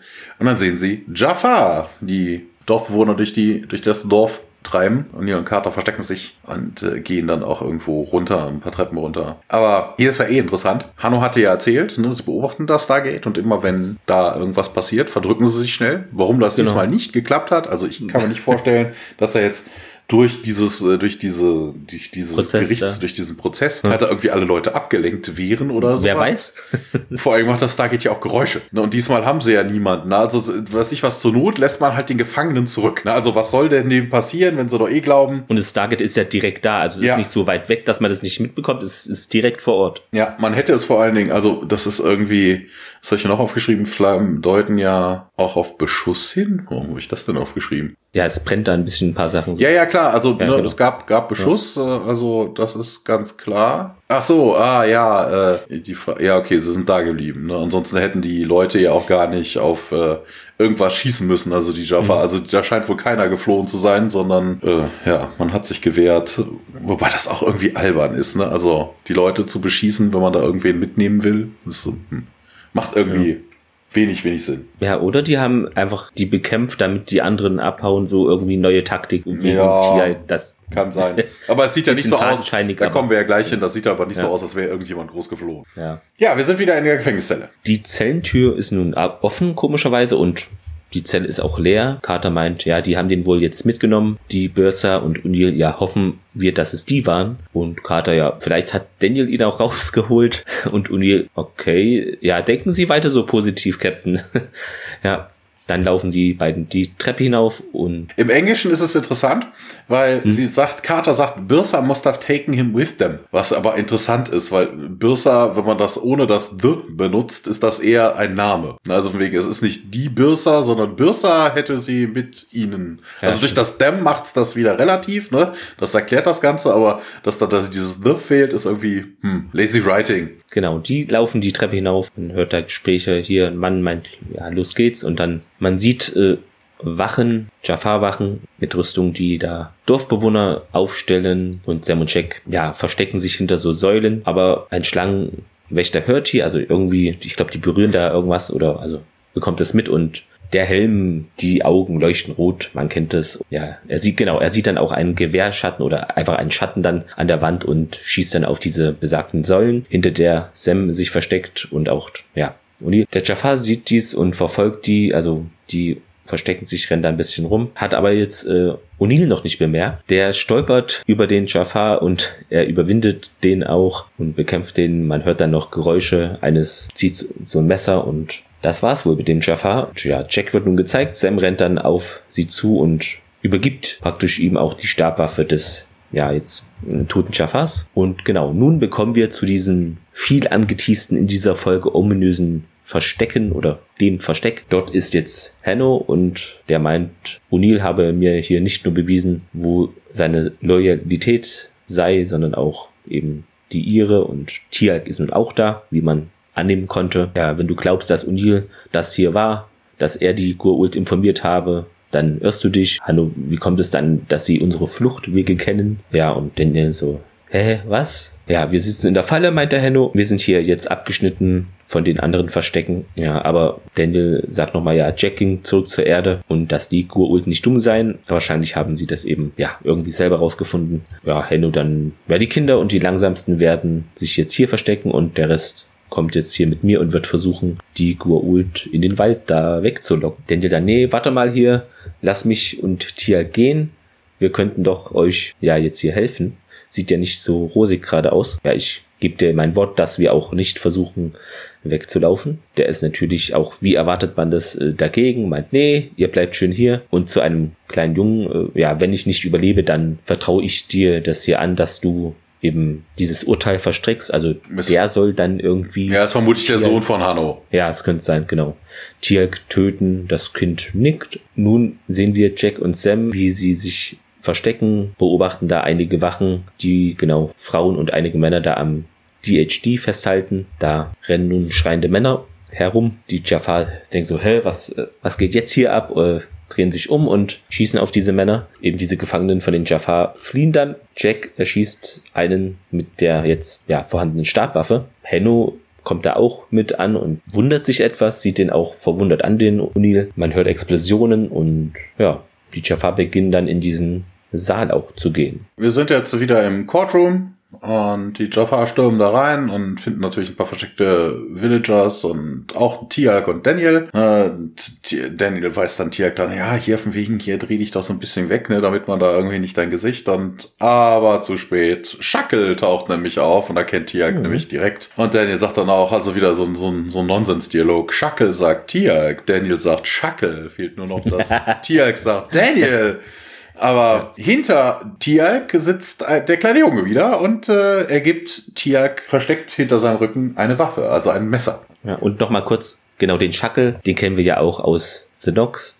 Das war damals der ehemalige Schüler sozusagen von Tiag. Also der Tiag hat ihn so ein bisschen militärisch angelernt, würde ich ja, Schack, ja. Schackel halt. Na, Tiak sagt dann zu Daniel, hier, flieh und go, sagt er, aber interessanterweise flieht Daniel nicht, sondern wird von den Jaffa abgeführt. Ja, Schackel dann wieder ganz überheblich, wie er immer so gerne ist und ähm, ja, hier, dein Tod, sagt er zu Tiak, wird meinen Platz als First Prime sichern. Ja, und Tiak hat mittlerweile seine Fesseln durchgeschnitten mit dem Messer und ersticht Schackel mal einfach. Und, aber interessanterweise entschuldigt sich dann Tiag bei ihm und sagt dann I'm sorry, während der Schackel dann von seiner Messerklinge gleitet. Ja, wir sind dann im Courtroom also da gerade waren wir an der an der Seite in so einem Seitenbereich und jetzt sind wir wieder zentral da irgendwie drin. Tiag ballert auf die Jafar. Ja, er springt dann auch vor und verhindert, dass ein Jafar auf eine Gruppe Villager feuern kann.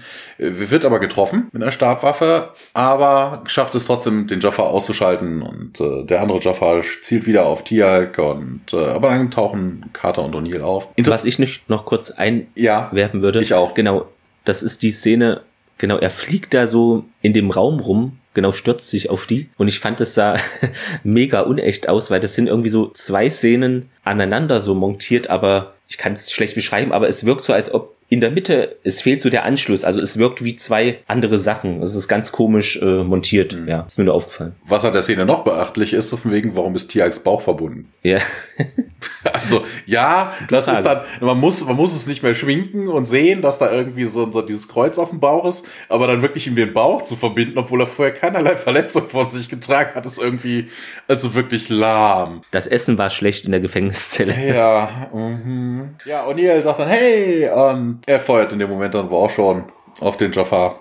Der Tiag Daniel beugt sich hinab und ähm, guckt sich dann Tiags Wunder an. Der ist ja getroffen worden. Interessanterweise auch, der Tiag ist ja getroffen worden und der andere Jafar äh, äh, zielt ja dann auf ihn, ne, bevor äh, O'Neill und Carter rein. Und hast du dir mal seinen Gesichtsausdruck angesehen? Der ist ja völlig entsetzt. Oh Gott, ich werde sterben. Hallo, du wolltest die ganze Zeit schon sterben. Wo ist jetzt das Problem? ne? Aber das ist irgendwie, ich weiß nicht. Ja, Daniel, ja, ne, sieht scheiße aus. Äh, wir müssen auf jeden Fall, wir müssen dich nach Hause bringen. Und tja, nee, nee, geht gar nicht. Er rappelt sich hoch mit der Hilfe der anderen und gibt dann seinen Stab an Hanno. Und sagt dann, ja, hey, hier ist es Mittag. Ich bin hier, um mein, mein Gerichtsurteil zu akzeptieren. Und, hier, hey, Tieralk. Hanno erkundigt sich dann, you would save those who wish to kill you. Also, ne, du würdest die retten, die versuchen dich zu töten. Wobei das interessant ist, weil er sagt would. Er hat's doch gerade getan.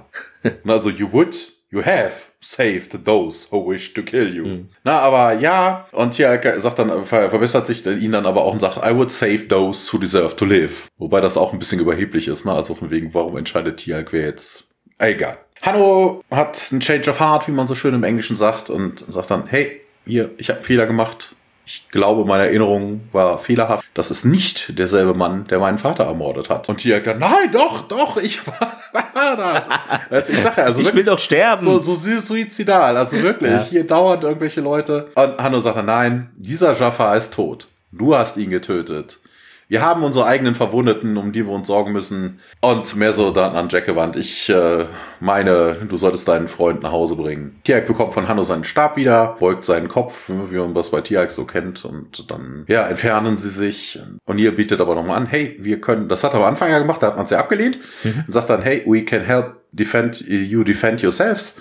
Und Hanno sagt dann, ja, das würden wir schon begrüßen. Und ja, SG1 ist dann alleine im Gerichtssaal. O'Neill legt seine Hand auf Tiags Schulter und damit endet das Ganze. Also Henno hat jetzt eingesehen, militärisch, das war noch nicht so das Gelbe vom Ei. Man könne dazulernen, ja. Zur Trivia, dieses Mal ist es nicht so viel, aber ist ja auch nicht so wild. Das hatte ich gelesen in Beyond the Gate, genau in einem Stargate-Buch. Da hat sich Christopher Judge kurz geäußert zu der Folge. Also, sie haben gesehen, was für ein ehrenhafter und ehrlicher Charakter Tialk ist, bemerkte er. Der Gedanke, dass man für die Dinge in seinem Leben verantwortlich ist, egal was die Auswirkungen sind. Ich denke, das ist die reine Essenz von Tialk. Dann das habe ich nicht ganz so verstanden. Vielleicht weißt du es, wenn nicht, wissen es vielleicht die Zuschauer. Hatte ich auch noch gelesen, dass der Name des Planeten ein sarkastisches Wortspiel sei, da in den USA ASAP für as soon as possible steht. Okay, Was hat es mit dem heißt Planeten? Karthago. Ja, deshalb, das habe ich nicht verstanden. Vielleicht gibt es da noch einen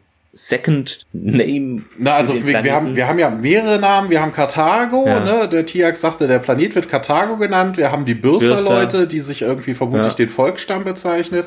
Und wir haben halt äh, hier P3, P3X1279 laut der Mhm. Kennung, ja. äh, laut dem Transkript, wie auch immer sie es irgendwo her haben, keine Ahnung. Aber ich habe keine Ahnung, warum das, also Wie gesagt, ich bin auch ratlos, aber ich wollte es nicht äh, unter den Teppich kehren. Vielleicht weiß es einer von euch, wenn ihr gerade zuhört. Ja. Dann gerne uns äh, schreiben. Dann noch, es könnte, also da stand auch mögliche Einflüsse. Da könnte es sein, dass es die TNG-Folge, die erste ist es von der ersten Staffel, Encounters at Farpoint ist, wo ja auch, ja, ein mächtiges Wesen, sage ich mal, ohne zu spoilern, die Menschheit vor Gericht stellt für so alle Taten, die irgendwo mal passiert sind. Oder eben auch Einflüsse könnten sein The Princess Bride oder Judgment at Nürnberg, auch ein Film. Ja. Ja, nur wie gesagt, das mit dieser Anklagebank, die so ein bisschen wie klingonisch aussah. Und es gab auch dieses komische Teil, was äh, Hanno in die Hand genommen hat, dieser Richterstab, Ja, genau, der oben ja. diese, dieses, äh, dieses Art breitere Schaufelblatt da drauf hatte. Das habe ich auch schon mal in Star Trek irgendwo gesehen. Ne? Also irgendwie so. Das mir, könnte sein, Mir, ja. mir war so, als hätte Captain Kirk das mal irgendwie. Ah nee, da, ah ich weiß, was das ist. Ähm, Das gibt's bei den Vulkaniern, wenn die sich. äh, Da gab's doch ein, einmal irgendwo diese Folge, wo sich zwei Leutchen um die Frau von, also äh, Spock und noch irgendwer um Ah, die ja. um diese Frau Streiten, kloppen. Und die haben Ja. doch auch solche Gerätschaften. Das stand äh, im Stargate-Wiki, dass es da einen Übersetzungsfehler gab, als eben General Hammond sagt, es sei seit der Existenz der amerikanischen Verfassung, seit es unsere Verfassung gibt, nicht die Sache der Vereinigten Staaten, sich in fremder Leute Angelegenheiten einzumischen. Im Original sagt er nämlich, dass das seit der Wahl der aktuellen Regierung, also since the administration was elected, nicht der Fall sei. Also da ist eine kleinere Ungenauigkeit. Ach so, im Deutschen ist das da. Ich wollte Genau, ja, okay. ja. Ja, Hammond räumt also indirekt ein, dass Amerika in seiner Geschichte dann durchaus sich in andere Leute Angelegenheit ja, einmischt. Das ist das Vorgängertum der, der obersten Direktive bei Star Trek.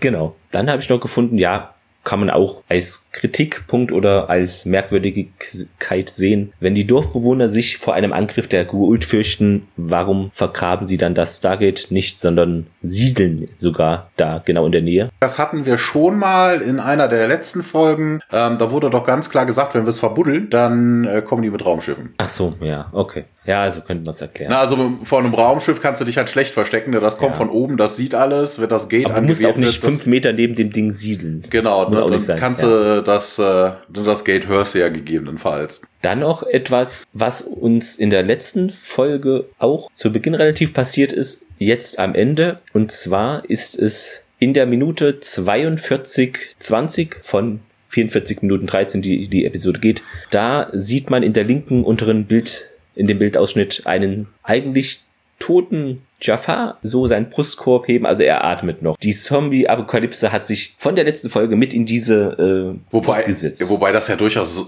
auch sein kann. Ne? Also nur weil du jemanden Ja. mit deiner Stabwaffe triffst oder mit äh, du, du Ist ja nicht gleich- bist ja nicht unbedingt direkt tot. Ne? Du bist erstmal nur außer Gefecht. Wer weiß, ja. Ja, das Zitat der Woche. Ja, ich habe mich dann dafür entschieden und zwar Hammond meint, ich bin verwirrt, Captain, sind diese Leute nicht Feinde? Und Carter meint, na, nun, Sir, das hängt davon ab, wie man Feinde definiert. Fand ich sehr witzig. Ja, bei mir ist es, äh, das hast du gerade auch schon mal kurz erwähnt Mhm. gehabt, äh, die Unterhaltung zwischen Hammond und O'Neill und Hammond sagt, Colonel, the United States is not in the business of interfering in other people's affairs. Und O'Neill ganz aber, since when? Sir?" Ja, das war auch sehr gut, ja. ah, auch sehr geil. Ja, zum Fazit. Letztes Mal war ja der Fokus eher auf Sam, eine Sam-Folge, heute eine Tialk-Folge. Ja, er muss sich ja für seine Taten da verantworten, will das auch irgendwie total machen. Ja, obwohl eben sein Vorgesetzter, also Jack, meint hier, nee, wir hauen jetzt mal hier schön ab. ja, da gibt es so eine bestimmte Zerrissenheit am Anfang innerhalb des Teams und vor Gericht muss logisch gut argumentiert werden. Was ich gut fand, war, dass äh, man relativ früh schon zu dem Schluss kam, das macht keinen Sinn, wenn da jetzt einer den verteidigt, sondern man müsse eben dann zusammen alle müssten da nachdenken, wie das am besten gelingen kann. Der Geschädigte, dass der dann da quasi der Richter ist, fand ich befremdlich irgendwie. Das hattest du ja auch schon erwähnt. Ja, es, es, es, ja, also es war damals halt, ne, also dieses von wegen, hey, ich habe jemanden, der ist erstmal schuldig, bis er seine Unschuld bewiesen ist, ist okay. Aber dass ja. wirklich das Opfer der Richter ist, das irgendwie merkwürdig. Dann nimmt man ja an, dass es in den meisten Fällen wahrscheinlich der Dorfvorsteher oder genau der Dorfschulte, ja. der König, der der Lord oder was genau. auch immer du da hast. Aber gut, andere Planeten, andere Sitten.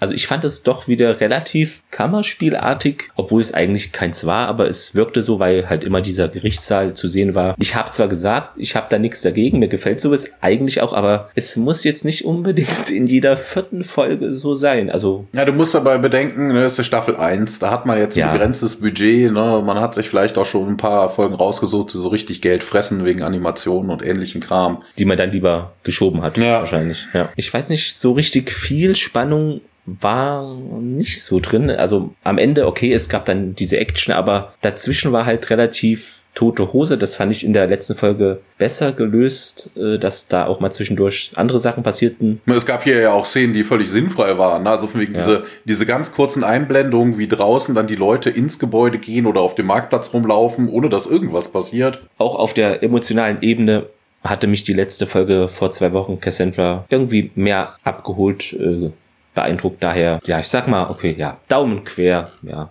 Ja, ja, also ich, ich weiß überhaupt nicht, warum, also wenn ich mir so, so zurückblickend auf die letzten Folgen und wie ich immer meine Abstimmung gemacht habe, weiß ich überhaupt nicht, warum ich diese Serie gut fand. Also die erste Staffel war ja wirklich unter aller Kanone. Nee, ich würde auch wieder sagen, eher nach unten. Also mhm. dieses Suizidale, was Tialk da hatte, dem das so einfach mal anzudichten, nur damit irgendwas, ne, damit er sich irgendwie nochmal redeemen kann, auch in den Augen vor anderen weiß ich nicht. Ne? Also die Leute, die auch irgendwie so, so selten dämlich sind, einfach mal davon ausgehen, okay, du hast hier einen Jafar, ähm, aber die anderen Leute, wenn die behaupten, sie seien gut oder kämen in Frieden, dann ist das bestimmt so.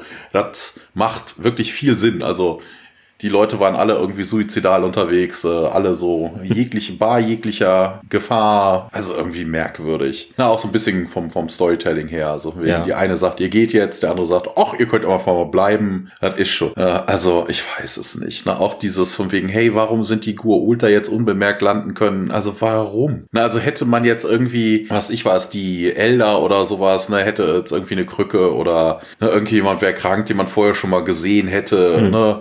Dass die irgendwie langsam unterwegs werden. Ich weiß es nicht. Ich weiß es echt nicht. Vor allen Dingen die Methodik, die sie dahinter liegen, ja, wir lassen niemanden zurück, ja, da muss man die halt schleppen.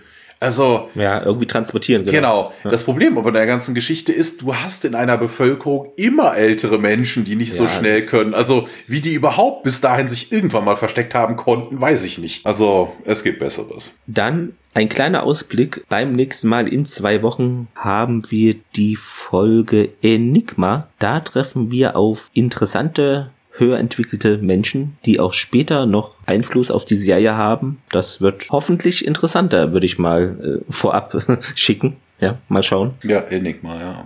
Mit den genau. Troladen. Ja, dann wie immer könnt ihr euch äh, gerne ja, wie ihr es auch jetzt schon macht, auf Facebook, Twitter, manchmal Instagram auch, macht ihr beteiligen oder auch per Mail, wenn euch das lieber ist. Sendet uns Feedback äh, und auch wie ihr die Folge fandet. Das finde ich auch immer sehr interessant, da noch weitere Meinungen zu hören. Ja, und ansonsten äh, empfehlt uns weiter, wenn euch der Podcast gefällt. Bewerten könnt ihr uns ja auch bei Apple Podcasts. Ja, dann würde ich mich schon mal verabschieden. Ja, Clemens hat eigentlich alles gesagt, ne? bewertet uns, empfiehlt uns weiter. Ähm, ja, diskutiert mit uns frei mit. Clemens hat ja auch eine oder andere Frage. Falls euch was auffällt, was wir vergessen haben, lasst es uns wissen. Ja, und ansonsten bleibt mir nur zu sagen, bis in zwei Wochen. Viel Spaß mit der Folge und äh, ja, bis denn. Ciao. Ciao, ciao.